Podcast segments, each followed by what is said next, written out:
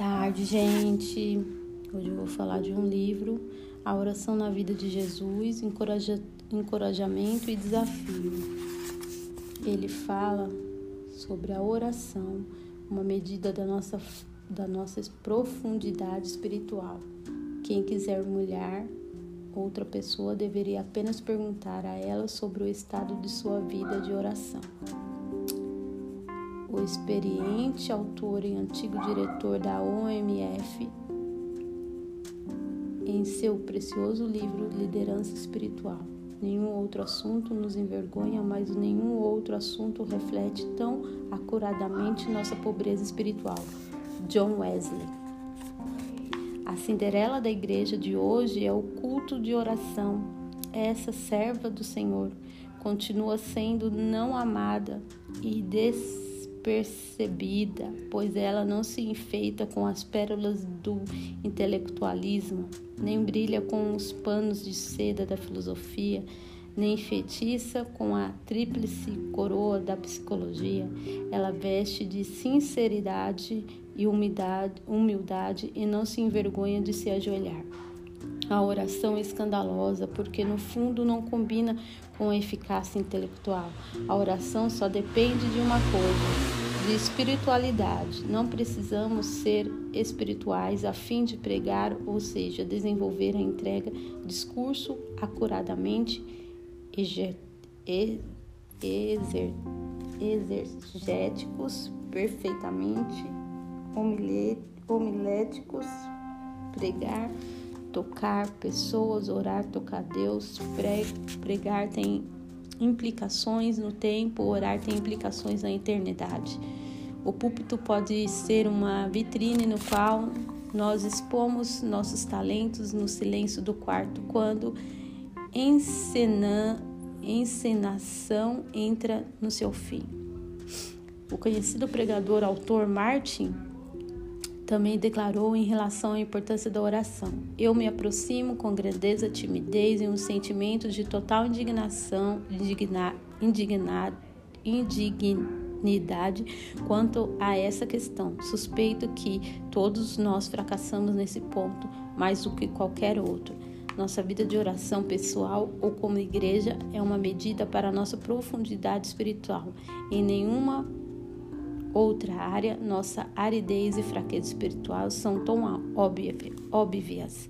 Ninguém é maior do que sua vida de oração e poderia ser acrescentado e nenhuma igreja é maior do que sua reunião de oração. Infelizmente, o que se percebe nas igrejas é o seguinte: nenhuma outra programação é tão pobremente frequentada como a reunião de oração semanal.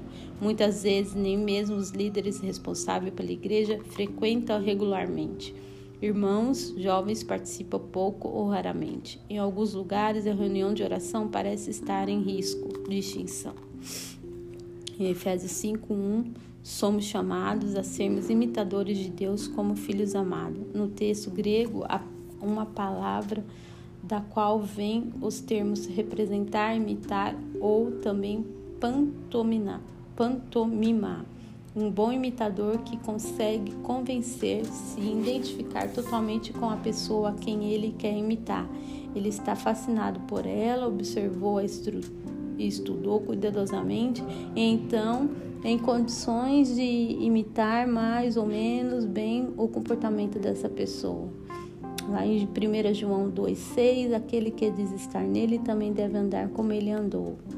É por isso que nós nos próximos capítulos, cenas da vida de oração do Senhor, devem nos ocupar cenas que principalmente Lucas descreveu detalhadamente em seu relato. São sete cenas nas quais o Senhor orava e nas quais também são indicados um contexto, um motivo de oração. Vamos lá, o ministério público do nosso Senhor começou com oração, está lá em Lucas 3, 21, 22 o poder, o que podemos aprender dessa observação como discípulo de Jesus, uma vida frutífera para a honra e alegria de Deus e para ser bênção para o próximo, deveria começar com oração e terminar com oração. Gente, esse livro é muito bom, bom mesmo. Aqui fala a oração, fala houve alguém, no entanto, que poderia ser perguntado sobre a sua vida de oração a qualquer momento. Ele era o único que poderia afirmar a seu respeito em verdade e com plena autoridade. Eu, porém, orava, que é o autor desse livro. Gente, é muito bom, muito bom. O autor desse livro é Wolfgang Bunner. E eu achei ele muito interessante. Aí tem aqui a introdução, a oração. O Ministério Público do Nosso Senhor começou com oração, a oração na solidão, a oração persistente, a oração como uma condição de discernimento espiritual. A oração muda principalmente a pessoa que ora, o poder transformador do exemplo, a bênção dos bons hábitos, pessoas de oração da Bíblia e da igreja, a luta em oração de Jesus no Getsemane, casa de oração, e aqui tem duas pesquisas. Uma pesquisa que é um resultado chocante e uma outra pesquisa que o alerta permanece. o ponto de Arquimedes fora do mundo é o quarto de oração, na qual uma verdadeira pessoa de oração intercede com toda sinceridade e ela moverá o mundo. Soren Kierkegaard Gente, muito bom esse livro, muito bom. Comecei a ler a ele. Tô lendo ele bem devagarzinho. Aqui tem várias pessoas, é, líderes espirituais, né? John Wesley, George Winterfeld, George, Muller, Robert Champagne. E aqui tem trechos que ele fala. Gente, muito lindo. Tem a luta contra Amaleque. Uma história do Antigo Testamento ilustra de uma forma bem impressionante quão cansativo e desgastante a oração pode ser. A primeira luta do povo de Deus após a saída do Egito foi uma luta contra os Amalequitas. Eles haviam descoberto o ponto mais fraco de Israel e atacaram bem ali. A seguir, Moisés ordenou, ordenou a Josué que espalhasse alguns homens e lutasse contra Amaleque com a espada, enquanto que ele junto a Arão e Ur subia ao cume do monte e a vara de Deus estará na minha mão. Está lá em Êxodo 17, 9. No vale, Josué lutava com seus soldados contra Amaleque, enquanto Moisés no cume erguia a vara de Deus com suas mãos em oração. Todas as vezes em que Moisés deixava as mãos caíam, Amaleque prevalecia. Porém, quando Moisés levantava as mãos, Israel prevalecia. Não lemos que Josué e seus combatentes ficaram cansados, mas lemos sobre Moisés. As mãos de Moisés eram pesadas, está lá em Êxodo 17, 12, a fim de assegurar a vitória que dependia das mãos levantadas de Moisés, Arão e Ur sustentava os braços dos homens de oração. Assim lhe ficaram as mãos firmes até o pôr do sol. E Josué desbaratou a Amaleque e o seu povo ao fio da espada. Esse incidente demonstra muito claramente quão cansativo pode ser a intercessão persistente. Também nós dependemos de obter encorajamento encorajamento e suporte em oração de nosso sumo sacerdote, Jesus, e também de nossos irmãos.